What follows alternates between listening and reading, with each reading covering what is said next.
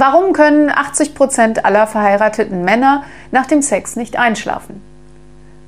Weil sie noch nach Hause fahren müssen,